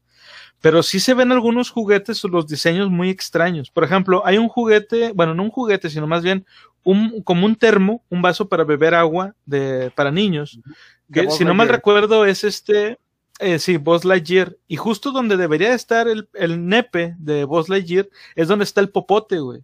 Entonces, obviamente, pues a, algunos padres lo vieron con la mente sucia y pues dicen, este pedo no está bien. Pero te digo, a los niños ni, ni, ni, ni, por aquí les pasa, güey. Pero a los que a los que pasan el diseño, o sea, a los que dicen, sí, esto sí, sí, sácalo. O sea, ¿a poco no lo vas a ver, güey, neta? ¿Tú te das cuenta también de eso, no? No chingues. O, los Spider-Man, digo, todos hemos visto ese globito que venden acá en Soriana, Soriana patrocínanos, que ves el Spider-Man colgando y parece que está colgando de su rabo, vato. ah, sí. Sí. Es un globo de helio y parece que estás colgando lo de que le estás columpiando la telaraña a la araña y pues no, no está chido. Ay, güey. ¿Tú has visto algún, algún juguete así, Alan? Así de que o sea, que se vea inapropiado, de alguna manera. Hay muchos, pero la mayoría son de esos juguetes chinos que te encuentras como que en el centro, en los mercados, y todos están así como que bien mal hechos, y muchos pasan así como que el, el popote va donde no debe ir, y cosas así medio raras y extrañas. pero casi todos son juguetes chinos. Sí, sí, de hecho. Bueno, otra leyenda urbana que no viene aquí, este también, esa este, se, las, se las regalo yo. Eh, se supone que la película del Rey León este, está muy, muy influenciada por una serie de animación este, japonesa que se llamaba Kimba, el león blanco. Kimba de este, Si no mal recuerdo, ajá, si no mal recuerdo, el autor de ese, de ese anime y el manga era este Osamu Tezuka, el creador de Astro Boy. Y al vato le llaman el dios del manga, porque él como que fue el que puso las bases de cómo se debía hacer el manga, y a, partir de él, pues todos los mangas son muy parecidos a los que él hacía. Entonces, este, y digo que es una leyenda urbana porque aunque se le achacó mucho esto a Disney muchas veces de que el parecido de los personajes, es que neta, güey, o sea, todos los personajes que salen en, en, en, El Rey León son exactamente los mismos que salen en Kimba León Blanco. Kimba, salvo que ah, Por ejemplo, sí. De hecho, sale también un Scar, nada más que ese güey sí tiene literal así la, la rajada en el ojo. Este sale un Rafiki también. O sea, literal, güey. O sea, todos tienen su equivalente en, el anime japonés. Está calcadillo. Entonces, aunque Disney nunca aceptó que sí se lo pirateó, porque sí se lo pirateó, todos lo sabemos. Hasta en los Simpsons hicieron una parodia de eso este, haciendo una referencia, perdón. Aunque Disney nunca lo aceptó, se supone que llegaron a un acuerdo acá por debajo del agua con, este, con los estudios que, hacían Kimba, el, león blanco en Japón. O sea, hubo un trato eh, monetario ya para que no le hicieran de pedo. Pero ¿por qué llegarías a un trato así si tú no te lo pirateaste, para empezar? Mm. dinero, dinero. Ah, bueno, la siguiente historia se llama precisamente El Rey de la Selva. En 1918, la primera película de Tarzán llegó a la pantalla grande. Tarzán de los Simios presentaba a Elmo Lincoln como el rey de la jungla y el actor afirmó que se tomó el papel quizá demasiado en serio. En la escena culminante, un león ataca a Tarzán y Jane, a Tarzán y a Jane en una cabaña. Solo que Tarzán apuñala heroicamente a la bestia hasta la muerte. La escena, como un león real, termina en un instante, ya que gran parte del metraje se perdió. Lincoln afirmó que realmente había matado al león y que su cuerpo estaba disecado y exhibido en el vestíbulo del teatro cuando la película se estrenó en Broadway. O sea, según esto, este güey, Elmo Lincoln, el actor, él mató realmente un león, güey, con un puñal según lo que él dice, y es lo que pues, se maneja ahí la leyenda urbana. ¿Ustedes qué creen? Yo no creo que lo haya matado. ¿El, puñal este? Ah, el de Edmond Lincoln. el, eh, o sea, el puñal de Edmond Lincoln. Bueno, mira, yo conozco una leyenda, pero esta es de la lucha libre, donde eh, hay un personaje que se llama el Cavernario Galindo, que trae una vestimenta muy similar, fue un rodazo de la época más pesada en ese tiempo y menos regulada de la lucha libre, donde se decía que él había triturado en algún momento una serpiente con los dientes, la había destrozado y la había aventado al público mordido. Ah, cabrón. Ese no me lo sabía. Galindo. No, es, más por la fanaticada de la lucha libre de la raza que está en el mundillo. Es muy conocida esa historia, sobre todo cuando mencionas el nombre del cavernario Galindo, y ellos lo reconocen más por este tipo de situaciones. Pero el señor Lincoln, o sea, ¿para qué fregados te ventas un león, O sea, no, no lo entiendo. Y esa, y esa de que lo mató a cachetadas, conozco la referencia y conozco muy bien esa referencia. Dice. Mira, aquí, aquí nos, nos manda un mensaje. Sea Drops, bienvenido Sea Drops. Yo he ido de matar un oso a puñaladas. Ah, caray. Eso es los viernes, chavo. Viernes de puñalar el oso. ¿Qué pasó? ¿Qué pasó, Drops? Bienvenido. No, no, no. Pero sí, sí o sea, no lo había escuchado, eh. Nunca lo había escuchado, sinceramente. No, yo te digo, yo tampoco había escuchado algo así. O sea, sí he escuchado así como que historias de actores que hacen cosas de repente, pero así como este güey de que matara un, un oso, digo, un oso, un león, güey, con un puñal, se me hace demasiado mamón. O sea, no, no creo, no, no lo creo posible, güey. O a lo mejor. A menos que el oso, eh, perdón, que el león estuviera drogado. O, o manso. Que hubiera sido los entrenados Sí, ahí también. como que medio. uh, lo enchimuelo. Lo agarró desprevenido ¿verdad? al león. Bueno, la siguiente historia, la siguiente historia se llama Dead Banking. A ver si, si esto les suena. En 2013, las autoridades advirtieron a los fanáticos del heavy metal excesivamente entusiastas sobre los peligros de hacer headbanging de manera demasiado vigorosa. El headbanging, para quien no lo sepa, es la costumbre de sacudir la cabeza al ritmo de bandas como Motorhead o Metallica. Esto debido a que la práctica se había relacionado con lesiones cerebrales graves. Se informó que un fan alemán requirió tratamiento después de hacer headbanging con demasiada fuerza en un concierto de Motorhead. El fan metalero de mediana edad disfrutó de una noche de buen heavy metal y headbanging, pero sufrió dolores de cabeza cada vez más dolorosos durante todo el mes siguiente, lo que lo llevó a una exploración que reveló sangrado en el cerebro que requirió cirugía inmediata. El desdichado metalero tuvo suerte de sobrevivir, pero los expertos médicos se sorprendieron al descubrir que las hemorragias cerebrales causadas por golpes de cabeza habían ocurrido en más de una ocasión en la historia de la medicina, y algunas fueron fatales. Se dice que un fan de ACDC en Londres sucumbió a la condición durante una interpretación de la canción Brain Shake en Wembley Arena. ¿Y con qué rola? Vato, bueno, no sé, Alan, ¿tú crees que esto pueda ser cierto, que el headbanging pueda causarte algún tipo de daño cerebral o conmoción? Sinceramente. O sea, lo que eh, cerebral no creo. Lo que sí he sabido es como, por ejemplo, daños en el cuello o así, pero cerebral yo nunca había escuchado nada así, como que llegue a pasar algo así como eso. Vato, después de los 30 nos, nos levantamos mal y ya estamos madreados para todo el día, güey. Y dormiste, güey, nada más porque te dormiste mal, o sea, ya que el cuerpo termina siendo una piltrafa, pero yo la verdad considero que el movimiento cerebral excesivo sí puede generar algún tipo de, algún tipo de condición o, o dolor, pero depende mucho de la intensidad, porque tu cuerpo mismo te empieza a decir como que, eh, vato, ya te mareaste, relájale tantito tu cotorreo, pero si le sigues moviendo, siento que sí Relaja te la puede raja. Sí. Entonces, sí, yo conozco raza bastante tocada y me gustaría pensar que es por eso. No por años de alcoholismo y abuso de sustancias, sino por solamente chompear demasiado. Tanto chompeo. Pero pues sí, como Tanto dices, o chompeo. sea, Yo nunca había escuchado esto. O sea, Perdón, sí, dale, sí puede- sí, sí puede pasar eso de, de tanto estar moviendo y más como mencionas, o sea, ya arriba de los 30 te pones, yo creo, tantito a darle así headbanging, ya acabaste, es como que... De hecho, me pasó la semana pasada, así, estaba con unos amigos y me prendí y todo ese rollo. Al otro día ya no podía mover el cuello ni nada, ya estaba así, como que estaba collarín o algo. Porque está muy cabrón. Es, es cierto, o sea, pasa. Ah, pues pasa, cumpliste la verdad. años, ¿verdad? Ah, sí, cumpleaños. Está... Pues felicidades. Gracias, muchas gracias. Felicidades no digo- atrasadas, por cierto. No, muchas Yo, yo no, yo no digo GPI porque no soy rencoroso. A mí, la verdad, yo- eso no me va.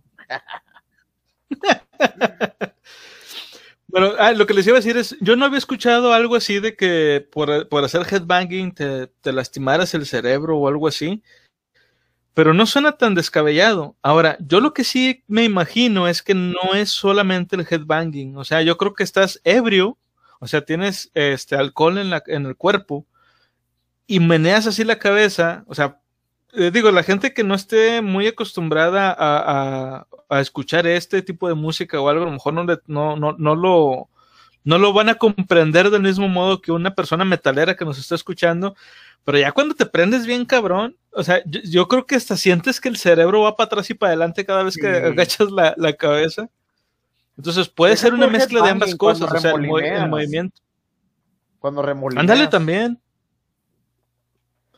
Pero te digo, yo creo que de- debe ser porque tienes alcohol en la sangre o alguna otra cosa y aparte mueves así la cabeza. Yo digo. Ajá, que otras cosas. Uy, 10 de 10. Como al- alcohol, whisky, Dice, dice Nana. Jack el Daniels. Síndrome de, el, el síndrome de niño sacudido. que agarras a tu morrillo y, y empiezas a, hacerle shake. empiezas a bailar Master of Puppets con el morrillo. Oye, sí, La sí. Fíjate que uno de los primeros conciertos de mi hijo fue un, fue un, concierto de metal. Tuvimos la oportunidad de ver a Aiguas, de hecho, en ese concierto, el otro día que estamos hablando de, Pedro el Malo, saludos a Pedro. Pues nos tocó ver a Aiguas, Ulveheim, este, Avatar, Argentum cuando regresó este, a tocar. Y estuvo muy padre, la verdad, pero pues a mi niño sí fue como que hazte para atrás, papito, nada más ahí, muévale, muévale el pañal, estaba chiquitidísimo. Mueva el pañal. Pero sí, sí, sí. Síndrome Bueno, la que sigue. La siguiente historia este, es un poco menos truculenta. Se llama Fuegos Artificiales. Dice, un joven ciego llamado Paolo, de Sudamérica, estaba visitando a sus primos en Río de Janeiro para la víspera de Año Nuevo y disfrutaba de una fiesta en la calle mientras el, el nuevo año era bienvenido en toda la ciudad. Una vez que el reloj dio la medianoche, los fuegos artificiales se dispararon por el cielo, cuando olió el azufre familiar y escuchó los sonidos de las explosiones. Sintió de repente un dolor punzante en el costado de la cabeza y vio un destello de colores antes de desmayarse. Recordemos que el niño era ciego, ¿ok? Cuando el niño volvió al hospital, se llevó dos grandes sorpresas. Primero, que podía ver, y segundo, que había estornudado un pequeño objeto metálico brillante cubierto de sangre. Era una bala. Decir que era un misterio sería quedarse corto, pero la policía finalmente resolvió el rompecabezas.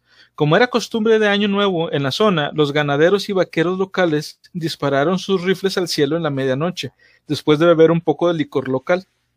Y una bala perdida había regresado a tierra y había entrado en la cabeza de Paolo por la parte superior de su cráneo. La bala pasó detrás de sus ojos, golpeó su hueso nasal y se alojó en su fosa nasal, rozando un nervio, lo que de algún modo hizo que ahora Paolo pudiera ver, y todo sin causar ningún daño duradero. ¿Habían escuchado algo así? No. Vato, o sea, suena tan fantasioso como cuando le quitaron el crayón a Homero Simpson y se volvió inteligente. O sea, suena demasiado fantasioso e irreal. O sea, normalmente cuando generas este tipo de situaciones, tú pues vas a dañar una parte, no creo que vayas a corregir un error o, bueno, una, cuestión o defecto de nacimiento, no lo creo, la verdad.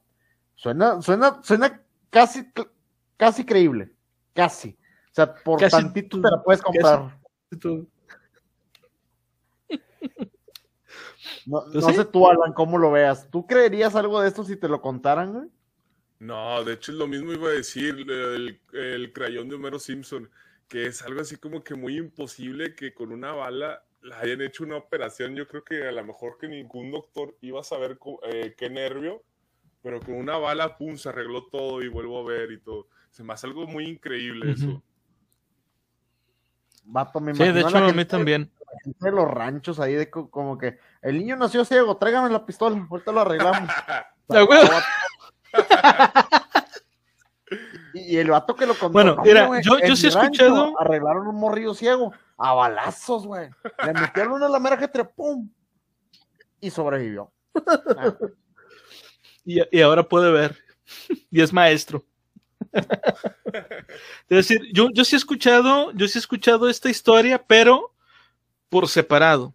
O sea, eh, yo cuando, desde que yo era pequeño, yo recuerdo que este, mis padres me decían que en, o sea, salir a tronar cohetes en Año Nuevo, que de hecho por eso no tengo por costumbre hacerlo desde hace mucho, este, era peligroso, no por los cohetes en sí, sino porque nunca faltaba algún, algún este, chisqueado, que en lugar de tronar cohetes, tronara una pistola. Y que sí era muy común que de repente cayeran balas perdidas. Y estamos hablando de que vivimos en ciudad, o sea, no estamos hablando de, vivir en ejidos o, en ranchos. Este, y sí se han reportado varias veces en las noticias de que se escucharon disparos en Año Nuevo o los propios vecinos, de que no, así que el vecino este sacó su pistola y empezó a disparar, ya entran, ya, ya pedos y así. O sea, sabemos que eso sí pasa, pues. Y la otra de que por un golpe o algo así, o sea, por un balazo no, pero sí he sabido que, y digo, lo he visto en videos de YouTube sobre criminales, de que por un golpe en la cabeza se vuelven más inteligentes, güey. O, te, da, te pasa un accidente de que te golpeas y no necesariamente que te vuelvas criminal o algo así, sino que por un golpe de repente como que algo cambia en tu cerebro. Una vez, una vez escuché la historia de un, de un, de un güey que era malísimo en matemáticas y ahí venía el nombre y todo. O sea, sabemos que el caso es real porque eh, este, hay nombres y apellidos de estas personas. Este, un güey que era malísimo en matemáticas se dio un putazo en la cabeza y cuando despertó, creo que como una semana después, el vato era un pinche genio en matemáticas. O sea, pero él sabía que antes no la armaba para esto. Y a partir de ese golpe, él dice que él, ve el mundo de una forma distinta, como que lo ve todo con, este, ¿cómo te diré? Como con, con, em, con números, güey, algo así como en Matrix. Ajá, como algo así como en Matrix. Estás hablando que son correcciones de software, vato. A este vato le instaló un driver nuevo, güey. Le puso la cámara, o sea, no mames, o sea, son dos cosas muy diferentes a que te metan un zap y diga que se le quite lo pendejo a mi hijo, a que le instalen ojos, güey, o sea, son cosas totalmente. No, o sea, por eso te digo, esto es casi creíble. Te lo entiendo si tuviera un defecto de visión, un defecto, pero el niño era ciego, güey. O sea, el niño era ciego, güey. No, pues no lo veo así como que muy, muy plausible. Sí, yo he escuchado, pero sobre una persona que no sabía nada de música o relacionado a la música, por un golpe en la cabeza empezó a desarrollar un conocimiento musical enorme. Sí he escuchado cuestiones así, güey. Y tal vez porque estaba en el subconsciente o whatever, lo que sea. Pero a este dato le instalaron ojos, güey.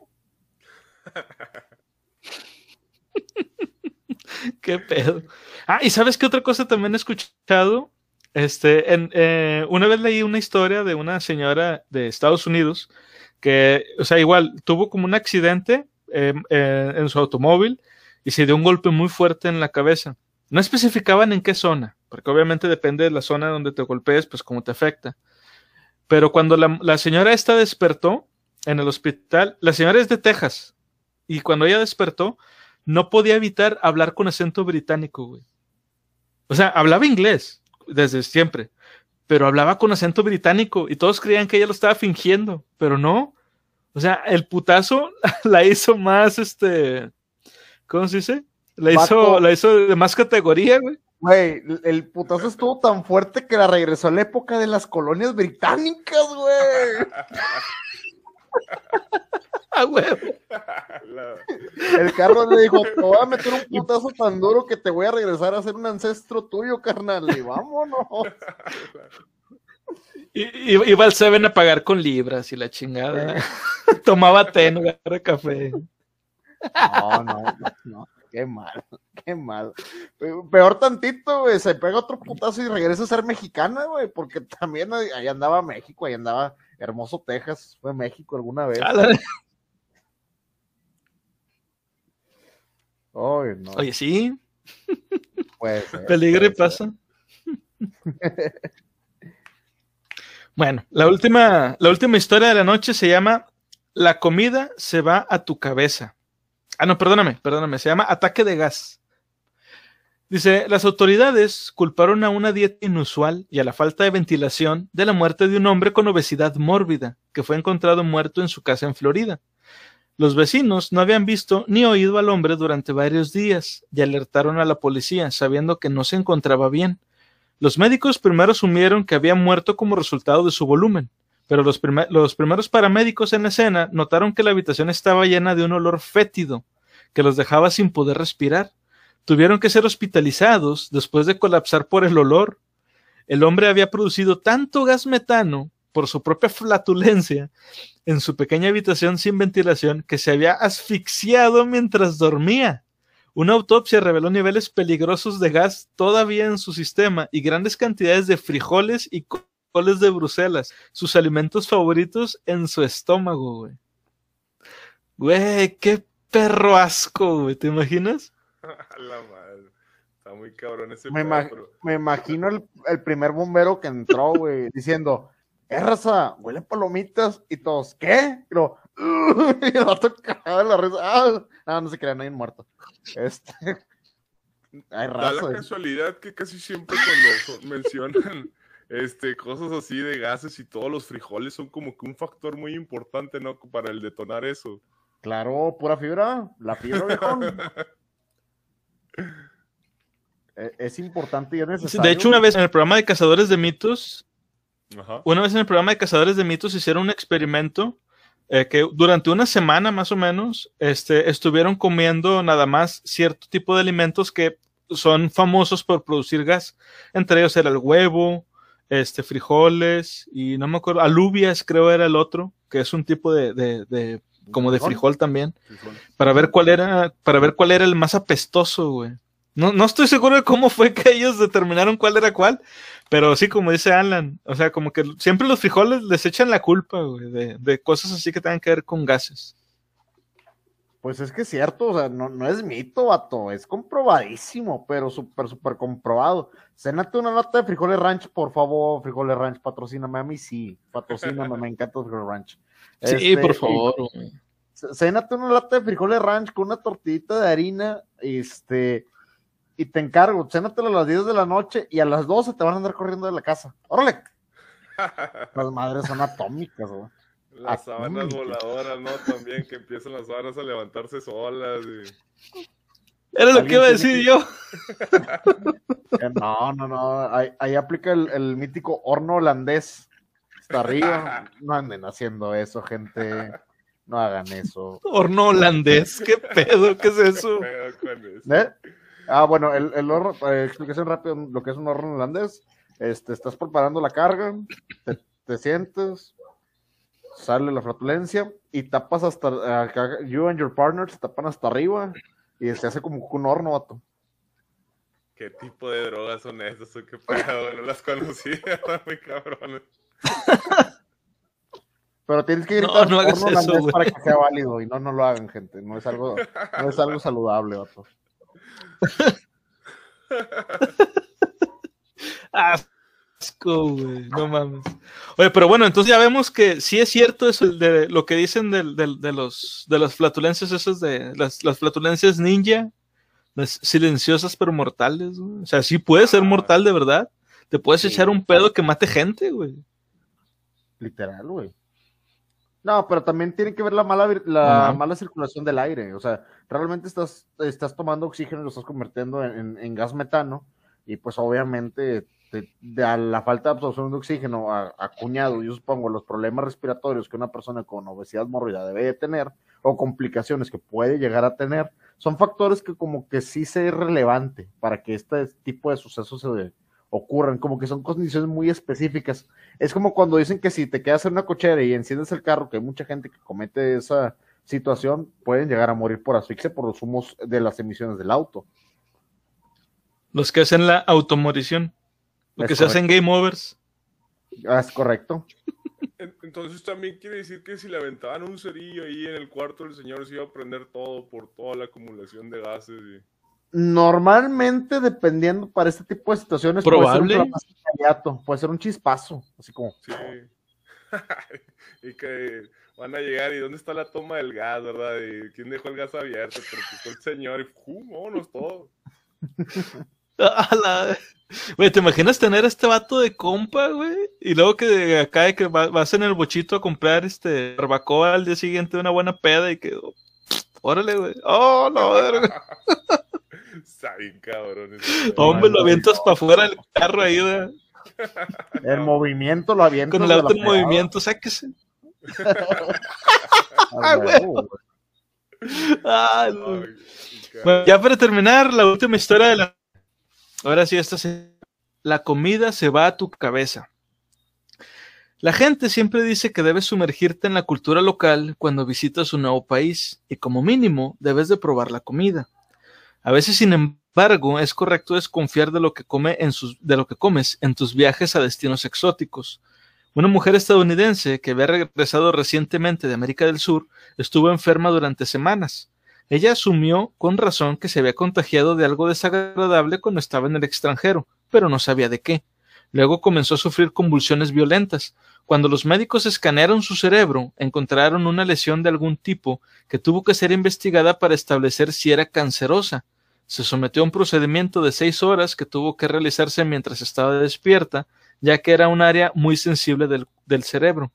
Sus médicos se sorprendieron al descubrir que un gusano parásito se había enterrado dentro de su tejido cerebral, causando una inflamación dañina. Si tales hinchazones se vuelven demasiado grandes o están en el lugar equivocado, pueden provocar que se interrumpa el flujo sanguíneo al cerebro. Al final, los médicos pudieron quitar el gusano de la cabeza de la mujer y ella se recuperó por completo. Los médicos creen que el parásito entró en su cuerpo después de que comió un taco de cerdo durante sus vacaciones. El gusano parásito se propaga como resultado de la falta de higiene al preparar alimentos, lo que permite que sus huevos ingresen al intestino humano y se conviertan en un gusano, que luego viaja a través del torrente sanguíneo y si tienes una suerte particularmente mala, se introduce en tu cerebro. ¿Habías escuchado esto? Yo lo viví. Yo lo viví. ¿Qué? A mí me tocó algo, a mí me tocó algo así, pero en estomacal y horrible, por una visita a un cierto estado de la República, que no los voy a quemar, porque yo no le voy a echar la culpa al estado, pero a mí me pasó. Yo duré tres días de una visita enferma más no poder por una sola comida y no volví a comer en la calle en ese estado y no vuelvo a comer en la calle en ese estado jamás. Cabrón. Llegamos un lunes. ¿dónde fue? Miércoles a la noche. Por una salsa. ¿Han visto esa salsa que es verde, pero que tiene unos trozotes de cebolla enteros flotando con cilantro, perejil y demás? Ah, sí, sí, sí, sí. Bueno, en uno de esos son unos tacos de canasta. Los consumí ah, ya sé dónde lunes a mediodía. Lunes a mediodía y no me recuperé sino hasta el miércoles en la noche. Y lo primero que fui a hacer y me enclaustré todo el resto de la visita en un Kentucky. Todo el tiempo. ¿En un Kentucky? Sí, porque era la única cadena de comida que conocía que estaba cerca. Ah, no okay, okay, lo me metí por seguridad porque yo sabía que los estándares de calidad podían ser mínimamente, pues algo. Pero no, no volví a comerse esos tacos de canasta de la calle, jamás, y no lo vuelvo a hacer ahí aplicaste el dicho más, más vale malo por conocido que bueno por conocer, ¿no? Sí, todo. Perdóname, pero a mí me gusta mucho comer en los viajes, pero solamente si veo que el lugar es salubre o que veo mucha gente, ¿sabes? O sea, a lo mejor es un lugar conocido y sabe bien la comida, pero esa vez fue unos tacos que me encontré en la calle y, y la verdad, no me arrepiento porque la experiencia fue bastante, que la tengo yo ahorita, pero sí es algo que no vuelvo a hacer. Ah, no mames. ¿Y tú, Alan? ¿Te ha pasado algo así? ¿O conoces a alguien a la que le haya ocurrido? Ajá, de hecho yo sí conozco un caso de, bueno, no es su amigo por parte mía, sino de un amigo que falleció por ese, ¿qué, se llamaba? ¿Cómo se, cómo que se llamaba? circosis, ¿no? Algo así creo que también tiene ese término. Ah. Falleció sí, creo que sí se le llama. ajá. Y sí, bueno, a mí me contó, porque una vez también estaba platicando, fuimos a comprar unos, Fuimos a comprar de cenar, eh, era tacos de trompo y todo eso, y nos pusimos a platicar acerca de esa enfermedad. Y él me contó que él tiene un amigo, no sé si ya falleció, creo que sí, que por estar comiendo tacos de trompo le dio esa enfermedad y que al principio no sabía nada, que todo estaba muy bien, ¿verdad? Pero luego poco a poco le empezó como que a dar dolores de cabeza muy fuertes. Y que fue con el doctor y que eso fue como al mes y este le dijeron que pues tenía esa la circocircosis y ya no podían hacer nada para ayudarlo. O sea, ya es como que te empieza a comer por dentro el gusano, el cerebro y todo y pues ya nada más es algo que poco a poco te va limitando tus funciones motrices y también así como que para pensar y todo. Y pues falleció el chavo lamentablemente y si está cabrón, chequen dónde coman y o no abusar tanto de la carne de puerco porque ahí es donde está ese gusano que puede llegar al cerebro. Oye, sí, la carne de puerco en mal estado o mal cocinada es la que genera ese tipo de situaciones, ¿eh? Sí. Hay que cocinarla muy bien. Yo sugiero, yo sugiero a la gente que va a comer cerdo, hagan la asada, hagan carne asada, carne de cerdo pero asada, no se la pelen, no se arriesguen. Yo en lo particular, pues, en, lo particular, yo les recomiendo que jamás coman cerdo. Yo no como mucho cerdo, como muy poco cerdo, pero procuro que sea súper bien cocido. A mí, lo, por ejemplo, si van a pedir unos tacos de trompo, o como se le conoce de pastor, pídenlos bien planchados. ¿Qué es eso? Cuando los saquen del trompo, pidan que en el mismo, en el comal donde los calienten, en, en la plancha, que les den un par de vueltas hasta que la carne ya no esté totalmente blanca. Mientras más blanca esté, menos cocido está. Sí. Sí, de hecho. Me acuerdo, una, anécdota curiosa, por cierto, pero esa vez ya estaba bien cocida la carne. en una fiesta este, de un amigo, tuvimos este, un pastor, eh, un pastor, no me refiero a una persona evangélica y religiosa, sino un trompo gigante de tacos con un taquero. Este, y uno de mis sueños en ese tiempo era atacar un, un trompo directamente a mordidas. El sueño de muchos. No lo cumplí ese día. Ah, El trompo era mío. fue real, fue real. El trompo era de Conan. Y ah, me recuerdo que me bajaron entre cuatro, entre cuatro tipos, me bajaron de él. Fue lo mejor. Ese, día, ese día hubo hasta competencia de ver quién comía salsa así, y así. estuvo muy chido. Estuvo muy bueno, estuvo muy bueno. Hubo karaoke y papitas. Muy padre. Fíjate, respecto a la, la, historia, yo recuerdo haber leído hace poco, digo, porque este, aunque sean, como, como, hemos estado platicando, o sea, el que sea una leyenda urbana no quiere decir que no pueda pasarte. Recordemos, en, en el intro lo digo, es algo que puede pasarte a ti. Eh, yo recuerdo que vi en, en, Facebook una publicación y iban a decir, ah, pues es que Facebook son puras mentiras. No, no, no. Era una publicación de un, de una, este, de un periódico, si no mal recuerdo, era del norte, donde decían que una persona este, que consumió eh, sushi, pero eso no fue aquí en México, fue en otro, en otro país. Este, ah, me está diciendo aquí mi esposa que fue en China.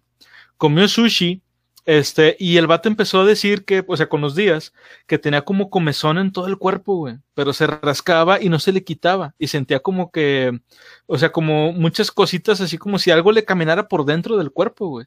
Cuando el vato fue a, a que le hicieran una radiografía, eh, al parecer el cuerpo lo tenía invadido, güey, de gusanos, pero de gusanos de, la, de mosca. Necrosis. Entonces, al parecer, entre el sushi. No, no, no, o sea, no supe ya qué, qué más venía. O sea, vi la foto y la neta me dio un chorro de asco.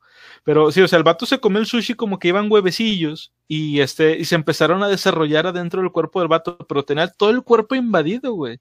Entonces, este, digo, en la radiografía se veían ahí las, pues, como rayitas así, este, blancas, de que cada, cada rayita, pues, era un gusano, estaba hasta, el, hasta, todo el cuerpo lo tenía cubierto de esa madre. Entonces, este, son cosas que aunque parezcan increíbles, o sea, sí pasan, sí llegan a ocurrir. No sé cómo le harán las, las larvas de estos animales para sobrevivir adentro del cuerpo, sobre todo que, pues, entran al, al sistema digestivo y ahí sobreviven no sé cómo lo lograrán, pero o sea, sí, como decía tío Murphy, tengan mucho cuidado con lo que comen, este, de preferencia, pues nada más coman en casa y si compran comida de algún restaurante o algo, pues no se arriesguen, o sea, compren cosas que sepan que están bien hechas, porque pues, le, y, y, la gente que trabaja en restaurantes, chequenlo bien. Un pequeño consejo, este, para que les pueda salvar la vida. Mucha raza, por si no lo saben, el pastor o el trompo ya lo venden preparado para que ustedes lo calienten en su comalito a la temperatura que ustedes quieran. Lo venden pues, de las marcas, lo que yo recomiendo, ah, ¿sí? San Gabriel o Grill Master. Cualquiera de los dos, muy buen trompo, muy bien preparado, buena cantidad. Y les voy a decir algo, sabe exactamente igual a los tacos de la esquina. No tiene ninguna diferencia. Cuando lo prueben y digan, ¿por qué eso está más rico? Porque está menos grasoso, menos ceboso. Y ese nada más para que lo en sartencito lo cocinen. Cinco minutos. Uh -huh. Simon, Simon. Sí, sí, sí. ah, qué rico, a mí también. se me antojaron unos tacos ahorita. Ah, yo, yo, me, me, sea, me, me, les pone, me les pone extra gusano come cerebros, por favor. yo, yo, tengo una anécdota. Ay, a ver, bueno, a ver, échala, échala. No, no, es con la salsa más que nada. Ah, por aquí, por mi casa, eh, vivo por el Parque Fundidora, eh, ahí por la Y, hay unos tacos que son 24 horas. Y pues a veces después de que pues sales de la peda y todo, pues llegas así medio, quieres como comer algo, pues llego ahí con unos amigos pero el problema es que le dicen los tacos de la mala. Eh, bueno, le decimos tacos planos porque están todos así aplastadillos, los tacos son de guisos y todo, pero le dicen tacos de la mala porque si te comes la salsa de ahí, al otro día ya, o sea, tu estómago te lo hace garras y te da diarrea así crónica, que ya me pasó como dos veces, tres, pero no entiendo, me dice, nomás no le eches salsa porque la salsa como que la tiene ahí de varios días y en lugar de cambiarla lo que hace es si se va bajando, le echa nueva y la va así como que revolviendo. La rellena. Sí, nada más la rellena y sobres. Y ya me pasó dos veces. Ya me pasó dos no. Es que la primera no sabía. Y me dijeron, dije, nada, es puro pedo. no pasa nada. No, le eché y, no, hombre, sí me fue bien mal. Dos días ahí pegado al baño. Me, me imagino el vato llegando con el botecito de salsa. ¿Gusta nuestra salsa cosecha 92? Ahí está. No, ay, no, güey. Fue un excelente año. Eh, excelente buque, gran aroma, rellenadas un par de días. La recomendación del chef. No, güey. Alan, no No. comes ahí, vato, por más. Créeme, vato, si están en 25 pesos, pero tu salud no vale 25 pesos, no lo hagas, güey. Hombre, está más barato. Ah, caray, eso sí. Está como los tacos del obelisco. Si han comido los de ahí, los de barbacoa. Claro. Eh, los tacos de camión, supuesto. ¿cómo no? Sí. De ese, eso salsa verde radioactivo, güey, que no puede ser nada bueno, pero sabe con madre. Por cierto, Yo ya los quitaron. Yo ¿Ah, en solamente iba para allá, pero porque hay unos Sí. muy famosos y venden Pepsi de vidrio. Y sabe bien. Es ahí, chido. es ahí. Sí, son Ya, que ya los quitaron. No manches, no sabía. Ah, no soy Sí. ni yo. No, pues tenemos muchos sin salir. la quitaron el puesto sin salir. Qué cabrón. Pues yo por, por la necesidad del, del jale tengo que tomar camión, este paso por ahí y sí, ya quitaron el puesto y todo el pedo.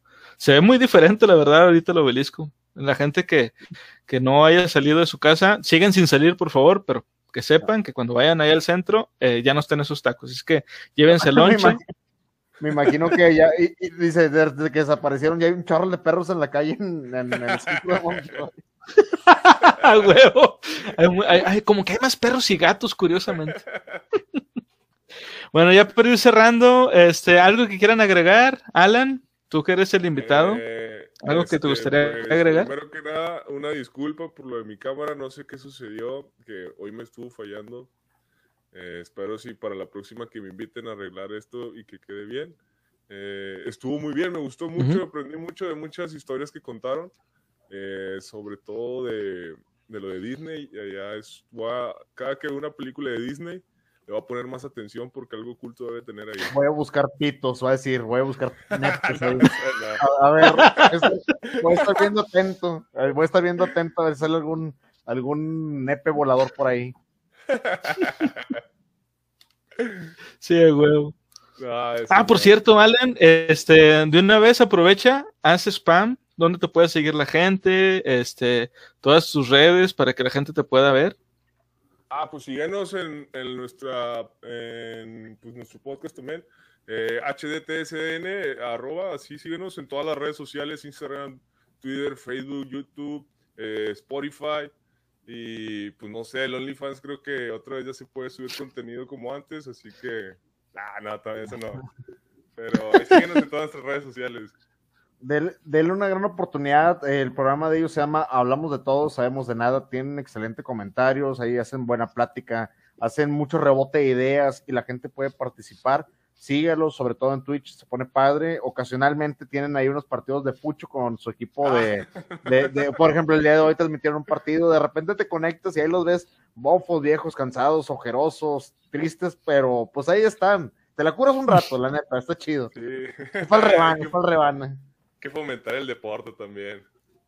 Sí, a huevo. quedaron hoy, por Sí. cierto? Eh, eh, fue ayer, quedamos 5-4, perdimos, pero era el primer lugar y pensó- pensamos que nos iba a ir peor, pero nos fue mejor de lo que fue una derrota con sabor a victoria, por así decirlo. Mamalán.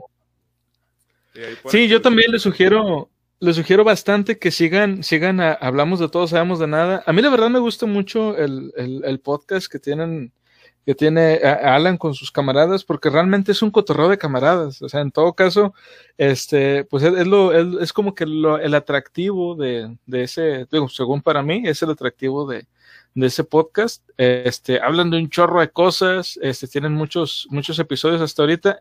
Y si no mal recuerdo, Alan, ahorita los están subiendo también a Spotify y a YouTube, ¿verdad? Sí, ya los estamos subiendo a Spotify y a YouTube. Este, van- vamos subiendo de poco a poco para llegar después a alcanzar como vamos ahorita. Ahorita creo que estamos por el capítulo 10. Eh, esperamos ya en esta semana subir, ir subiendo el 11 y el 12 y poco a poco ir subiendo todos.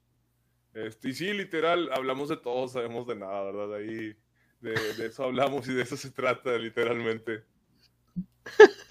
Sí, está muy chido, está muy chido. El otro día estaba viendo el, el episodio de, de, el de los zombies, ese se puso con ganas. Se ah. puso muy, muy chido.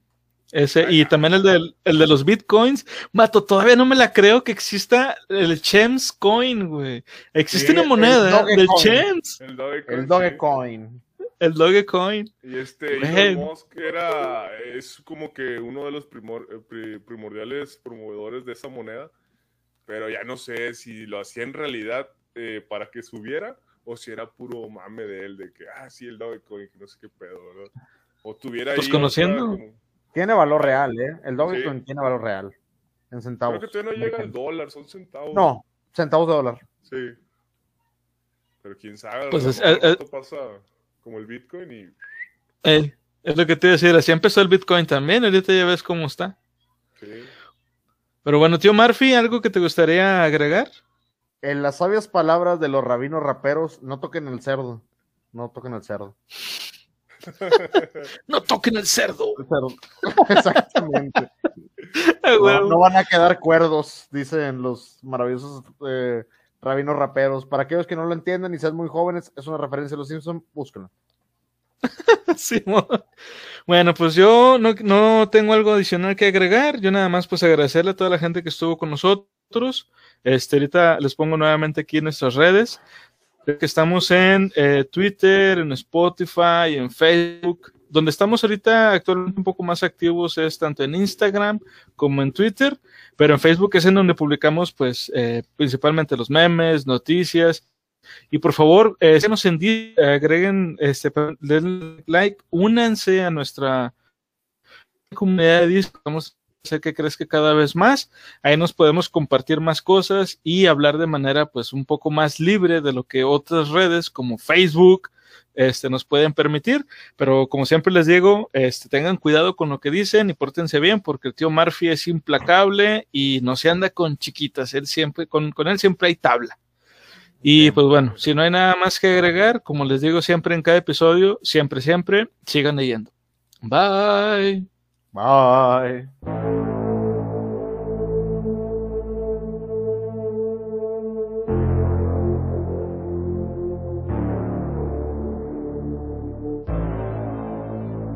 Leyendas urbanas.